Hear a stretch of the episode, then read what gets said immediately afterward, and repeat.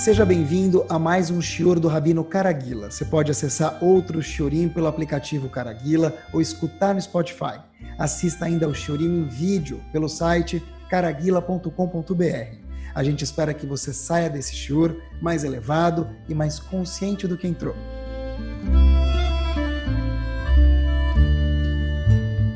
Muito boa noite. Semana maravilhosa. Que a gente possa sair daqui ainda melhor do que a gente já entrou.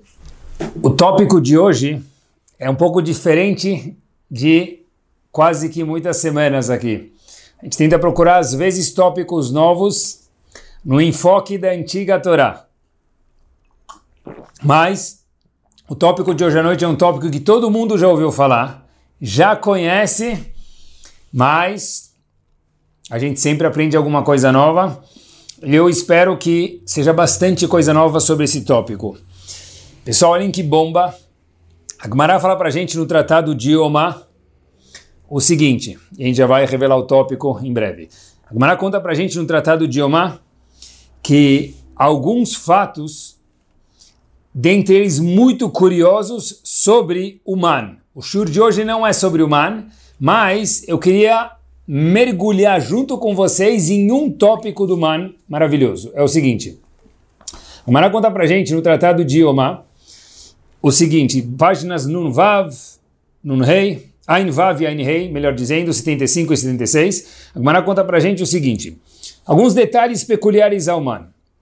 Qual que era o gosto do man? Isso a gente já conhece, já ouviu falar, mas que a gente saiba, isso não é alguém contou pra gente, está na Gemara isso, que o man tinha o gosto que a pessoa pensava, exceto alguns sabores que ele não tinha.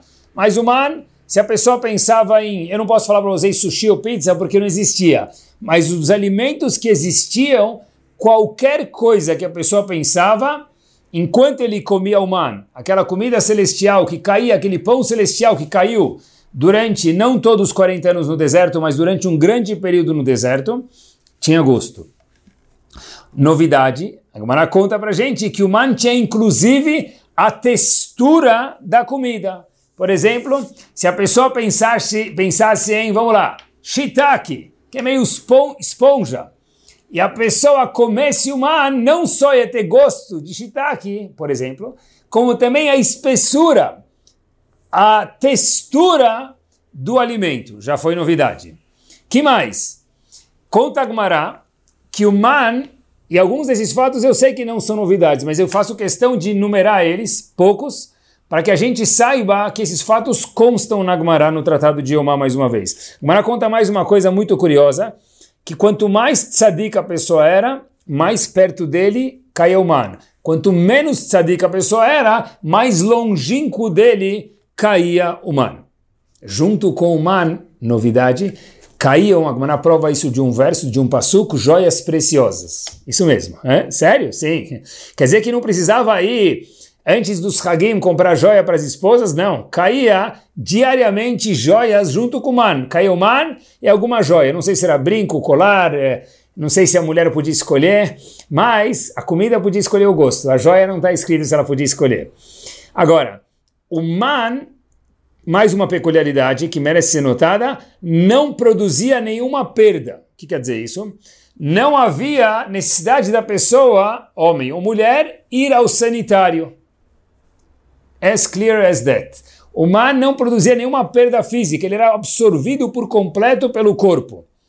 Inclusive, tem uma pergunta muito interessante que a Gamara faz. Por que a Gamara então conta para gente que no deserto a Torá dá uma das advertências, cuidado, kadosh, que dentro do nosso acampamento no deserto tem um detalhe. Quando a pessoa vai no sanitário, ele tem que ir longe. Lá no deserto não havia sanitário, lembram? A pessoa precisava fazer as necessidades, ele tinha que sair do acampamento, onde os Eudim moravam no deserto, fazer as necessidades longe, cobrir elas e voltar, para que não haja excrementos necessidades fisiológicas no acampamento onde o povo morava no deserto. Então pergunta Agmará, peraí, se o man era 100% absorvido, ninguém ia no banheiro. Por que, que precisava ter esta lei? Se já ninguém ia no banheiro, qual a praticidade dessa lei? Responde Agmará que Yehudi é sempre muito inteligente, ele vai comprar, eu não sei se tinha iFood ou algum outro aplicativo, podia comprar comida fora o man. Ah, essa comida já não tem a peculiaridade do man. Então responde Agmará, para essas comidas que produzem a necessidade da pessoa ir ao sanitário, então que vá longe do acampamento. Assim traduz Agmará. Mas, voltando, isso que interessa para a gente, textura, gosto de qualquer coisa, mais perto do tzadikim, não produzir uma perda. E Agmará faz uma observação sobre o mar. Faz muitas, são duas páginas, mas o que a gente interessa para o tópico do nosso senhor é o final por aqui, sobre o mar. Perguntaram alguns alunos para um personagem que eu já menciono para vocês em breve, Mipnei malo yarad lahem leIsrael man pamachad bashana. Por que, que o man não caiu uma vez por ano? Durante os N anos que o povo ficou no deserto recebendo o man, o man poderia muito bem ter caído uma vez cada ano, ou cada seis meses. Por que, que precisava de 365 parcelas, ou 56, tanto faz, do ano calendário 54, do ano lunar ou solar, tanto faz, e não caía de uma vez só, cada seis meses. Assim pergunta Agmará. Ah, será que a pergunta é boa? Tem que ser.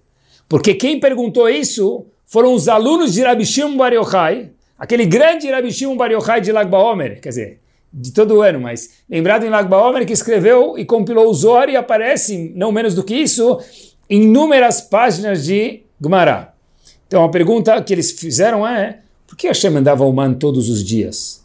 Podia cair a cada uma vez por semana, uma vez cada seis meses. A Gemara traz três respostas sobre isso e a gente vai trabalhar somente sobre uma resposta. Tudo isso na página 76a. Agora, essa pergunta da Gemara do Tratado de Omar. Eu queria me concentrar sobre um tópico hoje, como a gente sempre faz, e uma resposta para essa pergunta. Por que, que o man não caía numa frequência muito mais espaçada, uma vez cada seis meses, uma vez cada ano. Quem perguntou isso? Os alunos de Rabi Shimon Bar Yochai para o seu mestre Rabi Shimon Bar Yochai. O tópico de hoje é o seguinte, a gente já responde essa pergunta. O tópico de hoje é o seguinte, pessoal.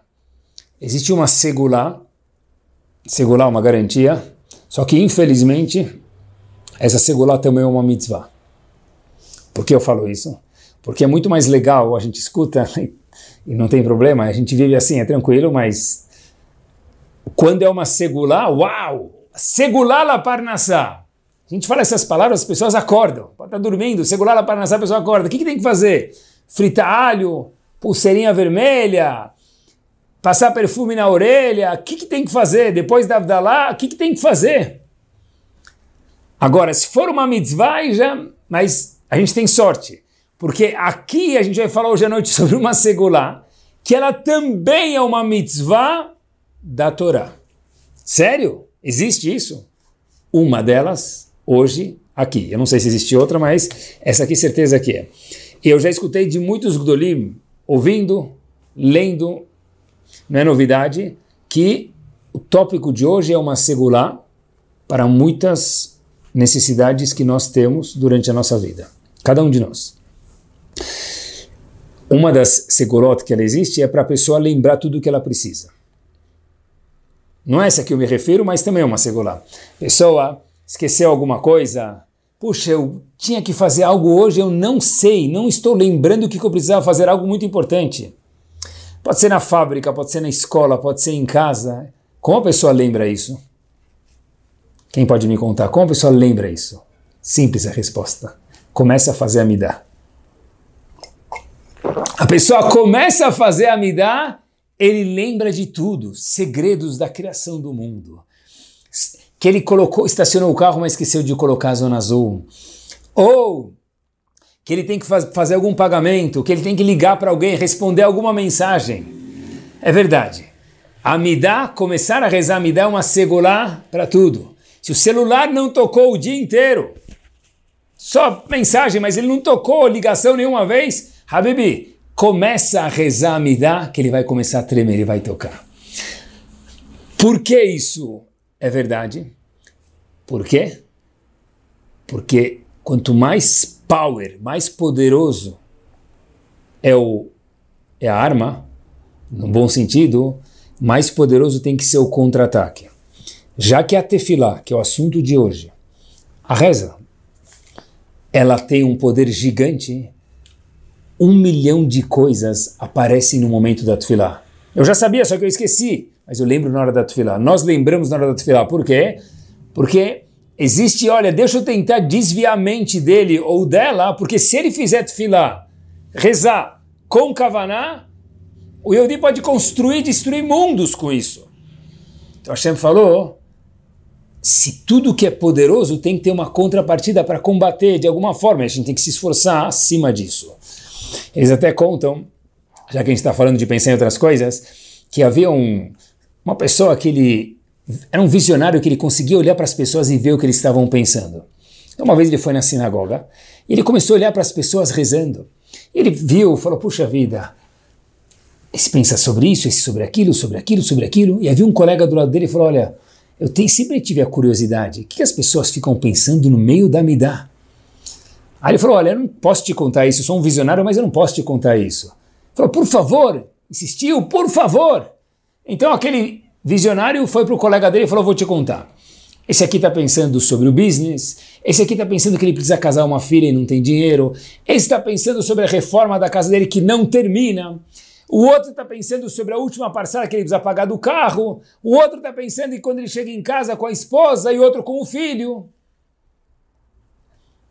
Mas ele falou: teve um homem na reza que me surpreendeu, que mesmo que ele não estava pensando sobre a tefilá também, estava pensando sobre o que ele estava falando, mas ele estava pensando sobre Rashi, Rambam, Ramban, Rabbi Akiva Eger, personagens gigantes do nosso Talmud. Aí pergunta o colega para esse visionário, e quem é essa pessoa? Falou, oh, aquele fulano lá, do lado direito, no cantinho.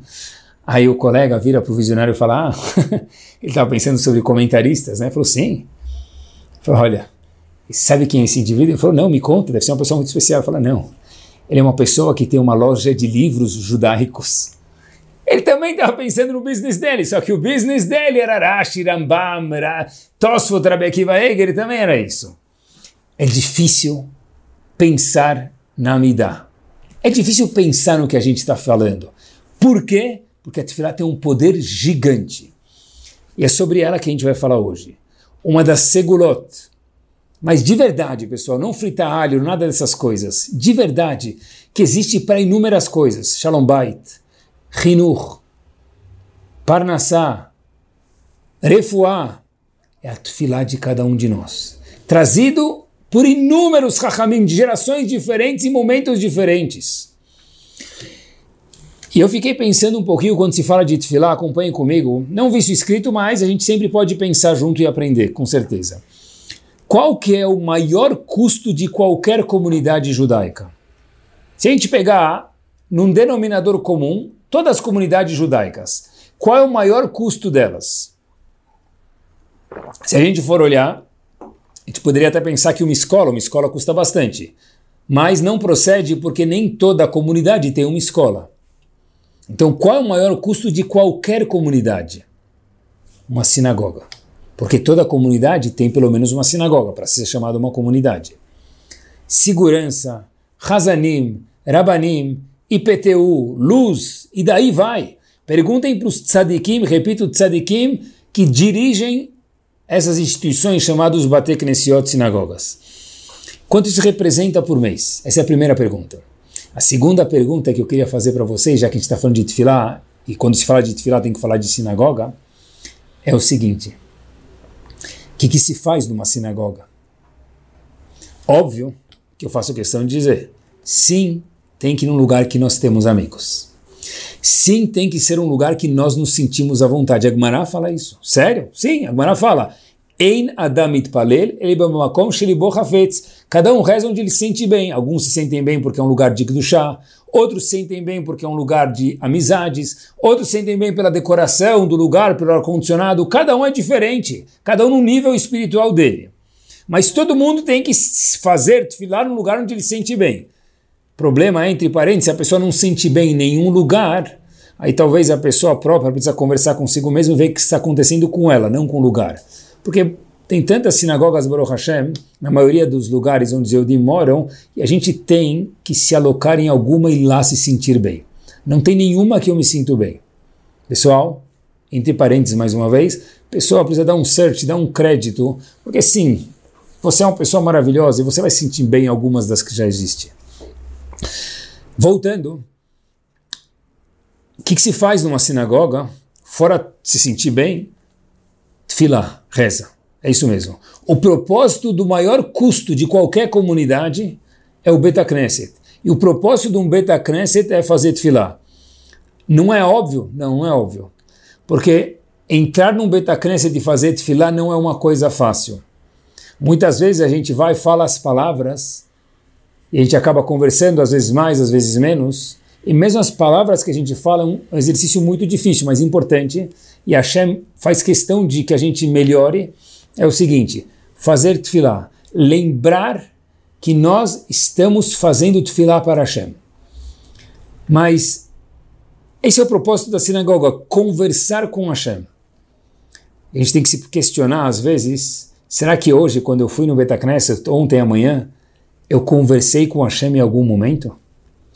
Tem sim algumas lombadas no caminho. Por exemplo, todos os dias a mesma coisa. É difícil. É difícil mesmo. Todos os dias a mesma coisa? Cansa. É verdade, tudo na vida, quando a gente repete muito, cansa. A pergunta é muito boa. Por isso que hoje a gente está batendo um papo sobre o Shiur, para que a gente veja que não é assim. Hashem diz para a gente o seguinte: todos os dias a mesma coisa? Talvez não poderia ser tefilar uma vez por ano, ou uma vez a cada seis meses? É essa pergunta que os alunos de Rabi Shimon Bar Yochai falaram para ele. Hashem não poderia ter mandado o man para a gente uma vez a cada três meses, por trimestre, três trimestres. Quem não passar dinheiro fica de recuperação. Por que, que tem que ter todos os dias prova trimestral? Todos os dias? Man, por quê?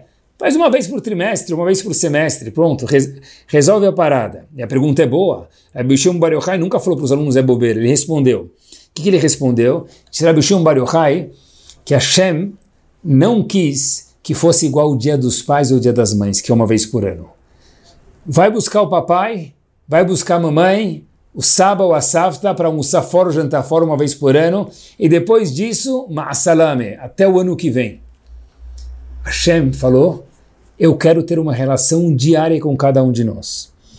Rabi Shimon Bar Yochai próprio, Nagmanate, traz um exemplo. Tentem imaginar um filho que viajou para os Estados Unidos na faculdade, ou para Estival, ou para a Europa, qualquer lugar, ou para Israel, e ele recebe, em vez de uma mesada, um budget anual. O pai deposita para o filho um valor por ano. Disse Rabi Shimon Bar Yochai, qual a frequência provável do filho ligar para o pai perto do novo pagamento? É normal, essa é a natureza do ser humano. Porém, se o pai precisar mandar a cada semana, o filho vai ter que se portar bem para cada semana ter uma relação boa com o pai para não perder a mesada. Se for cada dia, mais ainda. Ou seja, disse Rabi Shimon a Kadosh Baruch que Power falou o seguinte, porque eu não mando o man diariamente, disse Hashem, porque eu amo você, Yehudi. Eu quero, maiúsculo, ter uma relação com você, Yehudi ou Yehudiá. Eu sei que a tendência normal do homem da mulher, do ser humano, do Yehudi, é quando já está garantido se preocupar menos, se desconectar. Hashem falou, eu não aceito desconexão. No meu plano, diz a Kadosh Baruch Hu, tem que ser conexão diária. Diária. Não existe sem serviço. Hashem falou, eu vou criar um sistema, e por isso disse Rabi Shimon Bar Yochai, que o man caía todos os dias. Por eu li, cada dia ver se ele estava conectado com Hashem, se ele não tivesse o man caia mais longe, mais longe, mais longe, então ele se preocupava diariamente para receber o man de uma forma mais carinhosa e mais gostosa perto dele. Agora, olhem que interessante, isso é exatamente o conceito chamado Tfilá. Tfilá é todos os dias a mesma coisa, eu já chego na mesma coisa daqui a um segundo. Uma pergunta boa, mas é todos os dias por quê? Se Rabi Shimon Bar Yochai é exatamente igual ao man. para que nós tenhamos uma conexão, uma obrigação de se conectar diretamente com o Ribono Shalom, com a Kadosh Baruch com o mestre, não do Brasil, não da Argentina, não do Rio de Janeiro, não de Nova York, não da, dos Estados Unidos e nem do Canadá, nem da Austrália, do mundo inteiro, do universo inteiro, de todas as galáxias. Isso é tefilá. De fato, é uma segulá para qualquer coisa. E de fato, é uma das mitzvot da Torá. Da onde a gente sabe que existe uma mitzvah da Torá de rezar? Quem falou para a gente? Em que passo que isso aparece? Resposta simples, pelo menos depois de agora. No hino nacional.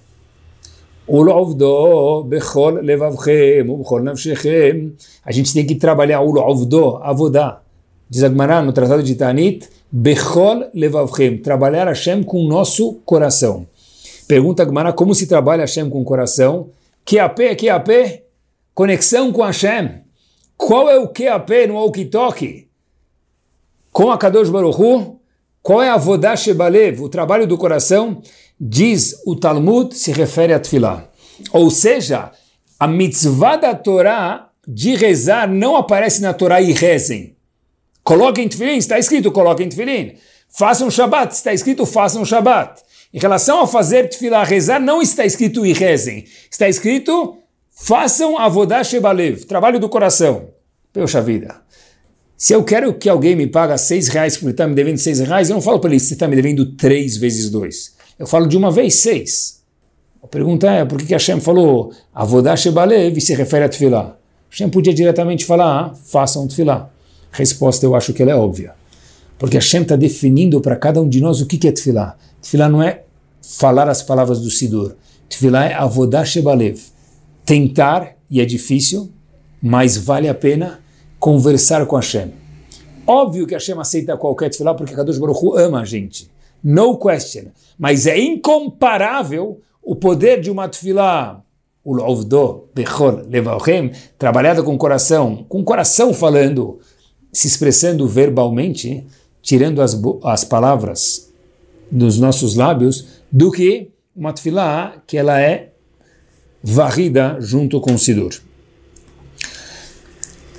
Se tefilá, ela é uma conexão, Tefilá não é reza, responde uma pergunta muito forte. Se Hashem já sabe o que nós precisamos, qual a necessidade de nós contarmos para Ele? Tem muitas respostas, mas que a gente responde com isso, mas dentro do tempo que nós temos aqui, talvez a resposta, a pergunta é mais forte. Por que eu preciso contar para Kadosh Baruch Hu, se ele é o mestre do universo e ele sabe tudo, o que, que eu preciso? O que, que nós precisamos? Ele já sabe de tudo. Ele é Kadosh Baruch Hu. A resposta é que Tfilá não é para contar para ele, apesar que Hashem ama nos escutar mais uma vez. Tfilá é para mostrar que eu, nós dependemos dele e nós estamos entendendo que nós precisamos nos conectar com ele para suprir as necessidades. Mas não podia fazer que tenhamos menos necessidades, disse Rabbi Shimon Bar Yochai, não. Por quê? Porque se a gente tivesse menos necessidades, estivesse já com um ano garantido, bye bye, so long. Ano que vem, Father's Day, Mother's Day, a gente conversa de novo. O Shimon Baruchai falou, não, Hashem não consegue ficar longe da gente. Hashem quer que tenhamos uma conexão direta com ele sempre. Uma vez até veio uma pessoa para o grande, Talmud Chacham, Razonish, com alguns problemas. Razonish entendeu ele, óbvio que teve empatia e sensibilizou com o caso dessa pessoa. Ele vira para a pessoa e fala o seguinte, em Yiddish, mas eu vou falar em português. O que, que a gente pode fazer? Deve ser que a Kadosh Baruch está querendo se conectar mais com você. Olha que, olha que insight. Deve ser que Hashem está querendo se conectar mais com você para que nós possamos entender que a gente depende dele. E se isso é verdade, que Hashem só manda o man uma vez por dia e não uma vez cada seis meses, porque ele quer a nossa conexão, é outra forma de ver o mundo. Querem ver? Olha que interessante. Fiquei pensando, talvez, a gente pode concluir isso junto. Por que, que nós, o man, hoje em dia nós não temos man, mas de alguma forma a nossa mesada, a nossa semanada, a nossa parnação, o nosso sustento, ele é o man que a Kadosh Baruch manda para cada um de nós. Hashem sabe o pacote de man que cada um precisa. E olhem que interessante a parnassá que a gente precisa para fechar o mês no fim do mês depende 100% de Hashem. Agora, a Kadosh Baruch podia ter feito mandar parnassá uma vez cada seis meses. Já respondeu isso, que é para manter a conexão. Ou seja, Hashem quer que a gente mantenha a conexão. A Parnassá é somente um meio, olha que, olhem que bomba, a Parashá é somente um meio para que a gente possa se conectar com ele. Hashem podia ter mandado uma parcela de tantos mil e ralas. Me procura daqui seis meses. Hashem falou: não, eu te amo, Yehudi a parnassá que nós precisamos pagar condomínio, escolaridade, comida, e aí a lista vai, eu não preciso nem mencionar para cada um de nós, elas é só um in-between, é um meio para que nós possamos sentir a necessidade de se conectar com ele maiúsculo. Mas a tefilá é sempre a mesma? A gente perguntou, não cansa? O normal é cansar. Mas vamos tentar aprender junto hoje que ela não é a mesma. Por quê? Porque nós mudamos diariamente. Tem momentos que nós éramos filhos, depois a gente vira pai, depois a gente vira avô. Tem momentos que a gente tem uma necessidade, tem momentos que a gente não tem necessidade, Baruch Hashem tem muitas alegrias. A nossa tefilá vai mudando conforme as fases da nossa vida. A nossa tefilá vai mudando conforme as nossas necessidades e conforme o nosso humor diário que ele muda. Diz Vologi, nunca houve no mundo, por favor escutem com quatro ouvidos isso, nunca houve no mundo uma tefilá igual a outra e nunca vai ter. Ou seja, a nossa tefilá, a sua tefilá, hoje Shaharit, hoje Mincha, hoje Arvit, e esse hoje pode ser qualquer dia, para Kadosh Baruch Hu ela é ímpar. Nunca, nunca quer dizer Rabi Akiva, quer dizer Moshe Rabbeinu, quer dizer Segunda Guerra Mundial, aqueles mártires. Quer dizer, grandes rebes, grandes rachamim, nunca fizeram a mesma tefilá. E a tefilá que nós vamos fazer, ninguém consegue repetir ela, nem nós mesmos. O texto pode ser o mesmo, mas já que nós mudamos, a tefilá ela não é a mesma. Agora aqui vem uma pergunta importante. E esse negócio de Sidur, como funciona? Sempre foi assim? A gente sabe que o Talmud, no Tratado de Megillah, conta para gente que o Sidur foi pré-estipulado por um grupo de 120 sábios, dentre eles profetas, isso mesmo, profetas Nevim, chamados Anshei Knesset Agdolah. Antes disso, como funcionava? Pergunta curiosa e difícil de achar resposta. Antes disso, como funcionava? Está na Torá. Trabalha Hashem com o coração. Diz Rav Shimon Schwab, no seu livro Eun Tfilah, a seguinte pérola. Antigamente, as pessoas falavam palavras que vinham do coração. E depois instituíram o Sidur. Manistana, o que mudou, porque hoje ainda não são palavras do coração. Por que, que hoje nós temos um Sidur? Olhem que power. Diz Rav Shimon Schwab o seguinte. A Gemara no Tratado de Sanedrin, na página 64a, conta pra gente o seguinte que em um momento, a gente já mencionou isso algumas vezes em Shurim diversos por razões distintas, obviamente que é a mesma passagem, mas a gente vai aprender outra coisa daqui, que os Chachamim perceberam quanto que o Yetzerará de Avodazara de idolatria estava consumindo o nosso povo. Destruiu o primeiro Betamigdash, matou Chachamim, muitas pessoas estavam caindo na armadilha de fazer idolatria. Sagmará, o que, que fizeram? Cancelaram esse Yetzerá de idolatria. Por isso que hoje a gente não vê uma paixão por idolatria gigante. Não existe, a pessoa está passando no lugar e nesse lugar de idolatria ele sente um imã atraindo ele. Normalmente isso não existe, porque nossos sábios, já dois mil anos atrás, cortaram literalmente as asinhas desse Yetzerará. Porém, diz o Gaon Divina para gente, atenção, a regra é a seguinte, quanto menor a o Yetzerará, menor a Kedushá. Quanto maior o Yetzerará, maior o poder também de Kedushá, de santidade. Então, assim diz o Gaon de Vilna. Então, olhem que power, pessoal. Já que o Yetzerará de Avodazará foi cortado, ele diminuiu, em contrapartida do outro lado da balança, o Yetzer Atov, o potencial, novidade para todos nós, de explodir, no bom sentido, também ele ficou menor. Por isso que antes, quando tinha o Yetzirah de Avodazara, as pessoas tinham potencial de chegar mais longe, sem desmerecer nenhum de nós. Mas era outro potencial naquele quesito.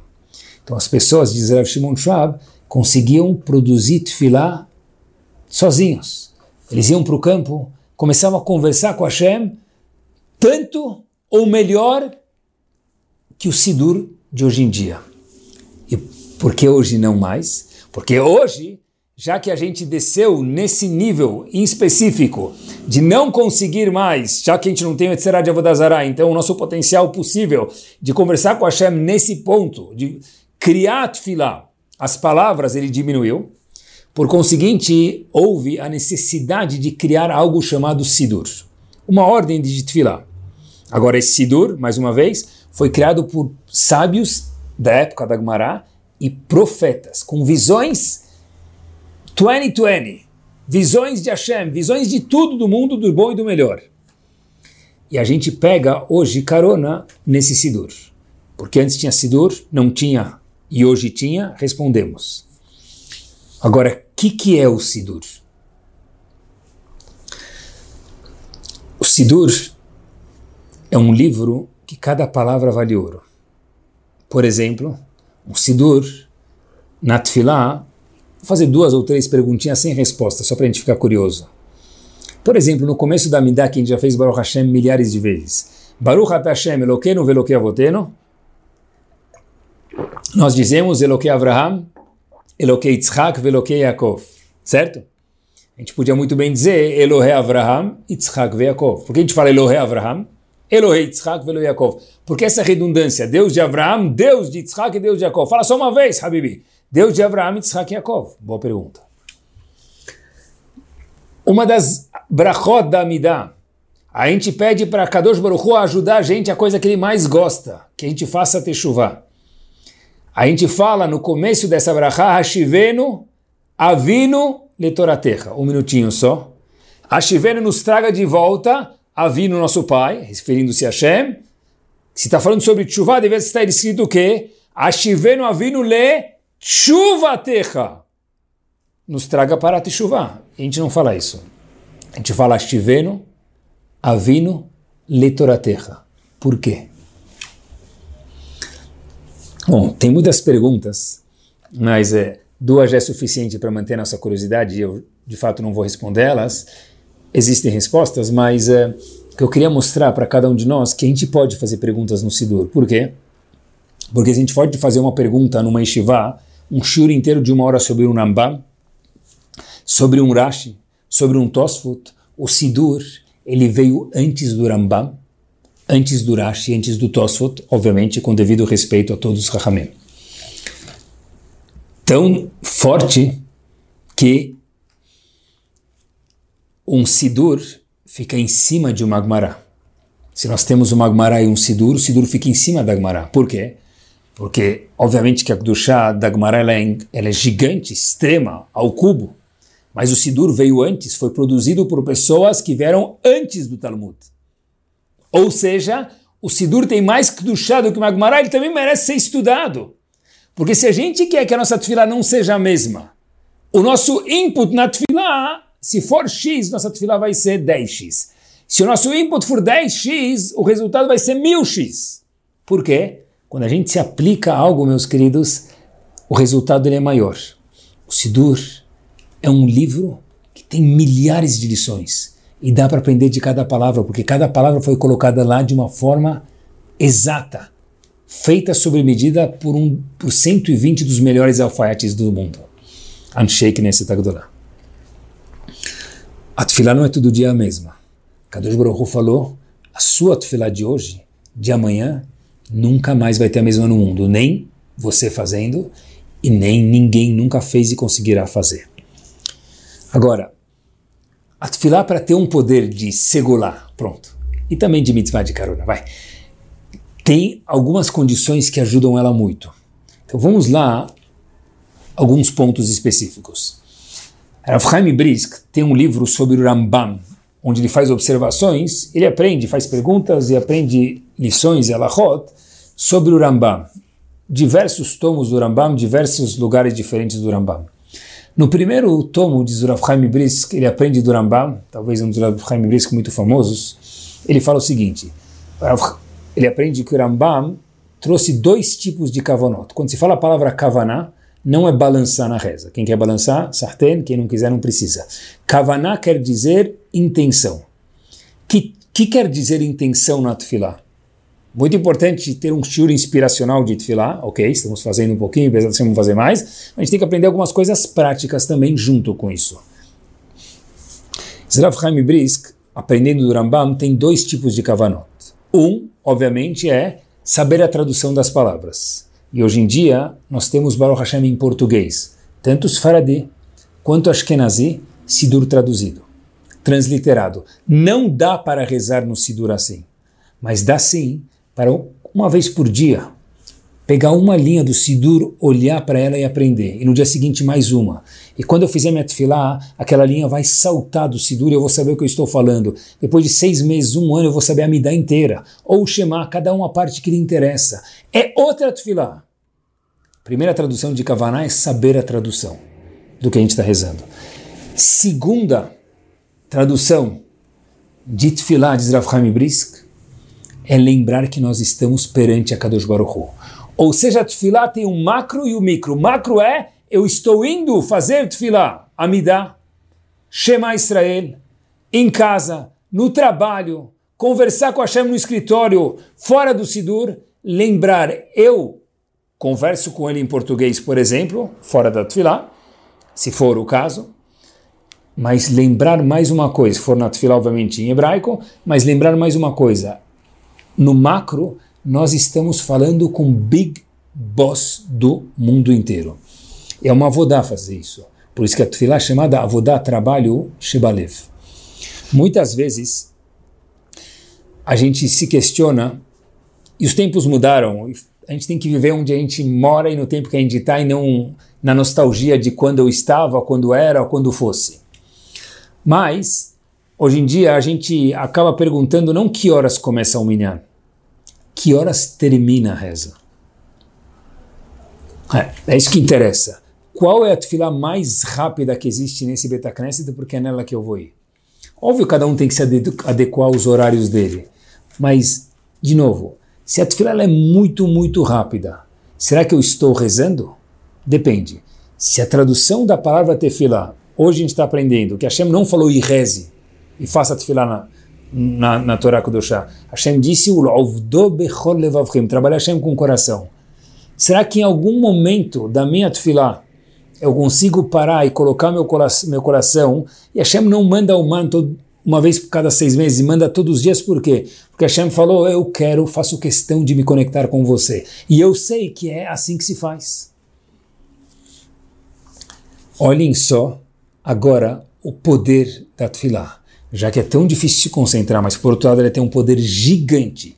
Século 21, não na época da Gemara, hoje, hoje, a nossa tefilá ela é gigante, com tantas distrações, tem que ser um leão. E cada vez que a gente se concentra e consegue fazer uma tefilá, merece um tapinha nas costas, parabéns. Que valente você foi. A história verdadeira é a seguinte. A história se passa em Tel Aviv e estavam procurando um minyan para minchá. E eu sempre escutei que onde tem nove tem dez, mas essa regra na verdade não é prática.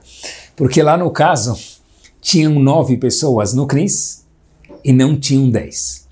Uma das pessoas se aventurou a ficar na porta da sinagoga e quando passava alguém, ele falava, olha, você pode entrar, tal, um jeito meio delicado, não conseguiu um décimo.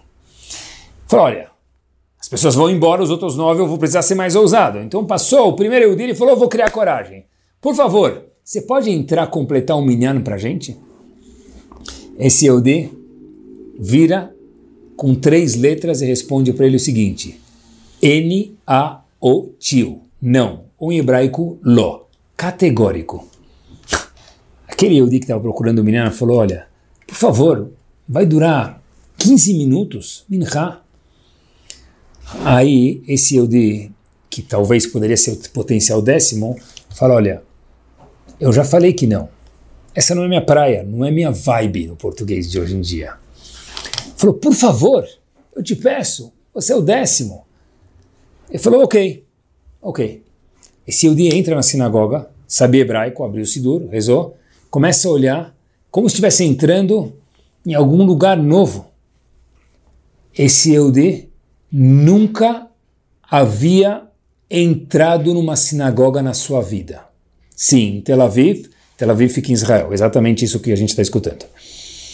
Começou a jornada de conexão desse Eudi depois de ter completado a Midah, terminou Hazak Baruch, começou a se interessar mais, vamos chamar esse Eudi décimo de Reuven. Reuven começa a se interessar mais e começa a galgar no caminho da Torá Kedoshá, devagarzinho melhorando o Shabat, de uma forma saudável aqui, lá, Kashrut, estudando Torá, que é a base de tudo. E alguém chegou para o pai desse menino, desse Reuven, e falou para ele, me conta uma coisa, o que, que deu errado com seu filho? Ele falou assim, como? Ele começou a ficar religioso, Razito, coitado, o que, que deu errado com ele? Estava indo tudo tão bem. De repente ele começou a cumprir Shabbat, Kashrut, o que aconteceu? Então, obviamente, o pai respondeu para aquele amigo laico, falou para ele, olha, é, ele foi completar minyan naquela sinagoga, etc e tal, e aí daí de lá para frente o resto é história, ele está devagarzinho subindo. Falou, mas só porque ele entrou na sinagoga uma vez ele já decidiu mudar a vida dele? O pai falou, olha, eu não sei. Ele rezou e saiu de lá e saiu outra pessoa. Devagarzinho, que esse é o mais importante, de uma forma saudável, ele foi crescendo. Mas o pai falou para o amigo dele o seguinte, o pai desse Reuven, vou te contar uma coisa. Meu pai, ou seja, o avô do menino, ele veio da Polônia e depois morou muitos anos em Israel. Todo mundo fala que meu avô era rabino, meu avô era shochet. Eu sempre fico pensando comigo mesmo, entre parênteses aqui na história, se o avô de todo mundo era rabino, todo mundo era shochet, quem era a congregação dos rabinos e quem comia tanta carne, se era todo mundo rabino e shochet. Mas, fecha parênteses. Mas esse senhor falou, olha, meu avô, não era rabino nem shochet no caso, ele era uma pessoa religiosa. E ele veio para Israel depois de ter passado pela Segunda Guerra, ele morou em Tel Aviv. Tudo isso contando o pai daquele menino religioso para o seu amigo, que estava ficando religioso para o seu amigo. E eu, pai do menino, larguei tudo. Ok. Aí o amigo continua olhando para o pai do menino fala, e daí? Ele fala, olha, meu pai, desde que chegou em Israel, morou em Tel Aviv. Ele rezou a vida inteira dele numa mesma sinagoga. Nessa sinagoga onde meu filho rezou.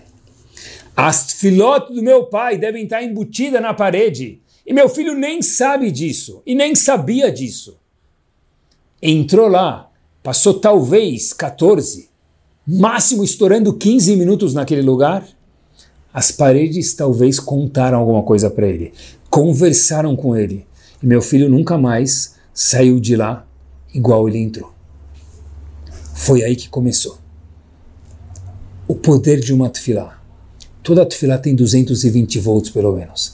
Nem sempre a gente escuta o como vai, eu preciso. Nem sempre a gente escuta sim, sim, de WhatsApp, ok, está resolvido. Hashem nem sempre responde com WhatsApp, mesmo que Hashem tem 4G e 5G. Ele não responde imediatamente sim. Mas a tefilá sempre maiusculamente é escutada. O que quer dizer, meus queridos, sempre ela é escutada? Quer dizer o que a gente escutou. Que um neto por ter rezado na sinagoga do avô sem saber, o avô conversou com ele. Volta para casa. E o neto de fato voltou. É isso mesmo. Ah, mas isso é verdade quando? Isso é verdade quando né, o avô saiu do campo de concentração, veio para cá, isso é um tzadik. E eu? Me permitam com respeito, e nós? Ad kan divrei Yetzerara. Até aqui são as palavras do Yetzerara. Explico para vocês. E nós? Explico. Todos os dias, três vezes, a gente fala um texto que Davi Amelech falou para a gente. Ashrei odehen luchasela. Um dos psukim que a gente fala no Ashrei tem que grifar no nosso Sidur. Kuf, no meio do Ashrei. Karov Hashem lechol koreav Lechol asher ikrauhu bemet. Disse David Amelech Karov, Hashem é próximo, Lechol koreav, para todo mundo que chama Hashem, qualquer pessoa Karov Hashem lechol. Everybody, todo mundo, killon, kulam. Porém, com um detalhe, disse David Amelech. Lechol asher ikrahu bemet. Qualquer pessoa que chame Hashem com verdade. Se a pessoa for sincera, religioso, não religioso, homem, mulher, mulher, homem, adulto, criança, avô, neto, bisneto, no difference. Disse David Amelech com profecia, Karov Hashem lechol koreav, lechol bemet, para qualquer pessoa. Pessoal, eu mesmo achei com uma nova pegada, eu nunca tinha pensado nisso. Mas o que quer dizer lechol asher bemet? Para aquele que chama Hashem com verdade. Dois pontos, como a gente já mencionou. Pensar na, na tradução. Ou se eu estiver falando em português, então não tenho nem que pensar na tradução, porque eu já sei o que eu estou falando. E dois, lembrar. Eu estou falando com o Big Boss do mundo. Se a gente tem essas duas kavanot, isso é lechol asher bemet, sendo sincero, Karov Hashem lekol koreav, é o começo do pasuk. Hashem atende a qualquer pessoa, seja ele sobrevivente do holocausto, seja ele o grande Rav, seja ele grande Raham, o grande Rebbe, ou seja ele qualquer grande Yehudi, porque qualquer Yehudi é grande para Kadosh Baruch. Isso mesmo. Diz a Torá em Parashat Mishpatim, Veshamati, Hashem falou para a gente, que Hanun Ani, que eu sou piedoso. Diz o Ramban Nachmanides, a palavra Hanun, lá em Parashat Mishpatim, vem da palavra Hinam, for free, independente de quem for. Veshamati, disse Hashem, eu vou escutar. Pourquoi? Que Hanunani, de graça eu dou, contanto que seja de uma forma sincera. Agora, já que a gente está falando de Tfilá, e Tfilá tem que ser de uma forma sincera, se não for, acontece. Mas quando é de uma forma sincera, é vezes mil o poder. Eu queria, nessa fase final, falar de algumas vitaminas dessa segulá chamada Tfilá. Existe um poder que Tfilah Betzibur, rezar num Beta Knesset junto com outros 10 Yehudim, com 9, pelo menos, quer dizer, com um quórum de 10 pessoas, ou mais, obviamente, tem. Que rezar sozinho não tem. A Gemara, só a Gemara pode falar isso pra gente, que a Gemara é o cérebro de Hashem, que a Kadosh Baruch Hu nunca rejeita, nunca desagrada a Hashem a Tfilah de um tzibur. A Tfilah de um público nunca desagrada a Kadosh Baruch Hu. Talvez seja igual alguém que quer vender morango. Se ele vende um morango avulso, quando o comprador vai comprar o um morango, ele olha para aquele morango com lupas. Se o comprador vai comprar 2 quilos de morango, ele olha para o geral e a caixa de morango é comprada. É a mesma coisa. Atfilá betzibur é igual uma caixa de morango. Atfilá beyachid single é igual um morango particular. Hashem ama qualquer tefilá, mas não se compara a tefilá de um tzibur, de um minyan, sem um minyan. Talvez seja igual entrar no ônibus. A pessoa entra no ônibus, ele adormece. Ele não falou itinerário para o motorista, não precisa. Mas se ele pega um táxi na rua, não, não funciona com Uber, ele pega um táxi na rua, ele fala, eu preciso para tal lugar. Pronto, o senhor vai. No meio ele dorme, Fala só para o motorista andar reto, o motorista vai parar no fim do mundo, porque ninguém falou para ele vir à direita, vir à esquerda. O cliente atrás dormiu. Quando a pessoa entra no ônibus, o ônibus vai sozinho. Rezar com minyan tem um poder incalculável. O que quer dizer rezar com minyan? Importante notar o que diz o Shulchan Aruch e o Mishnah Brorah, Havetz Chaim, começar a amidar junto com o Hazan. Muitas vezes a gente escuta rezar com minyan, a gente fala aí na sinagoga.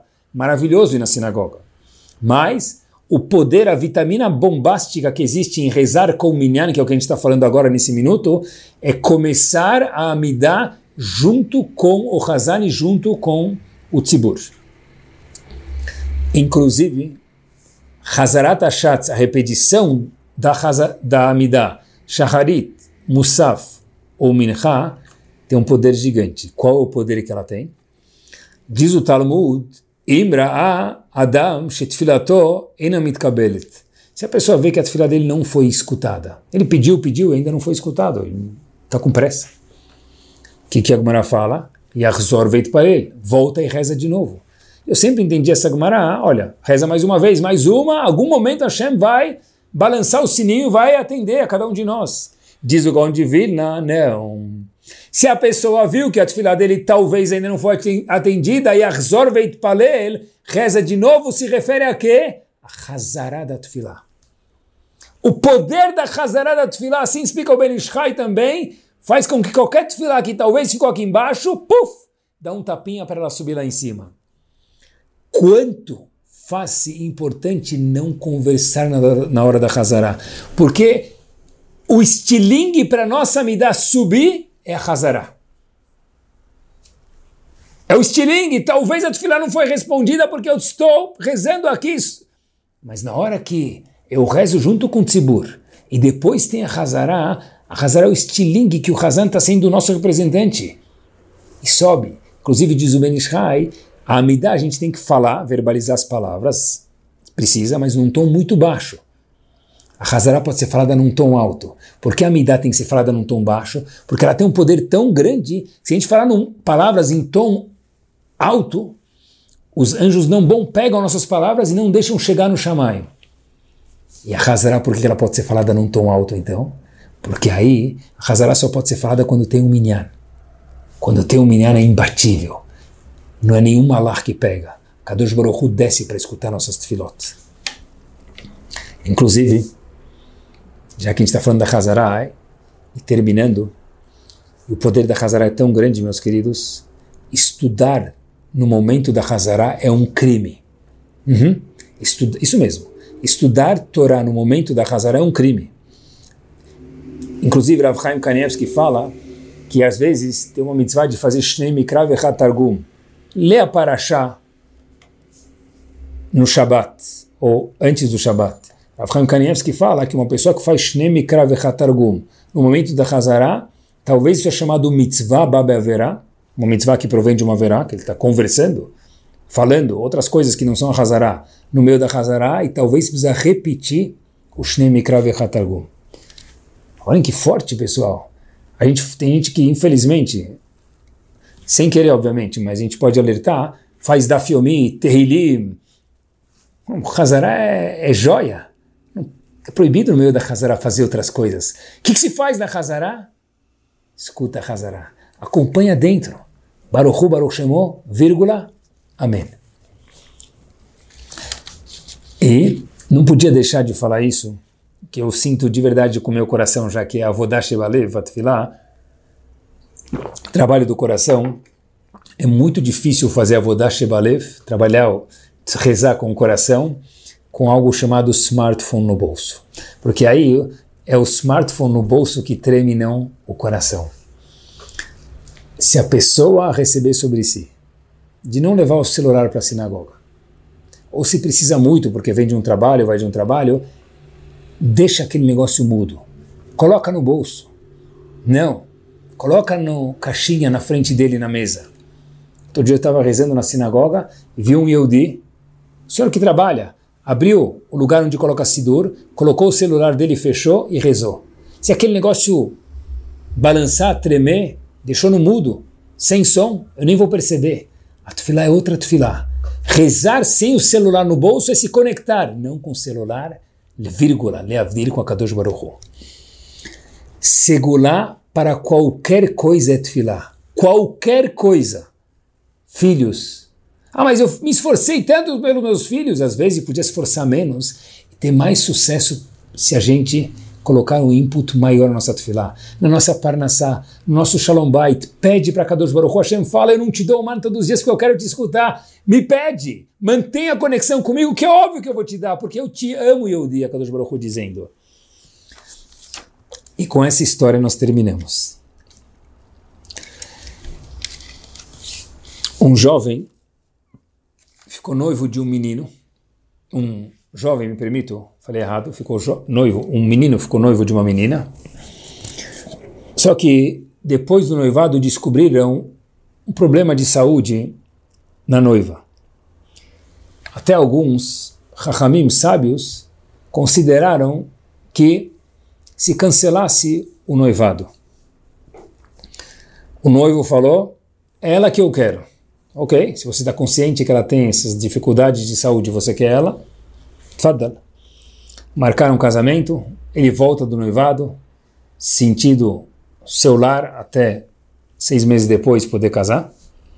Quando ele aterriza logo depois do noivado, na sua cidade natal, o noivo, ele recebe um telefonema, volta, pega o avião, o mesmo avião, volta, porque sua noiva, que mora em Nova York, está, está no Manhattan Memorial Hospital.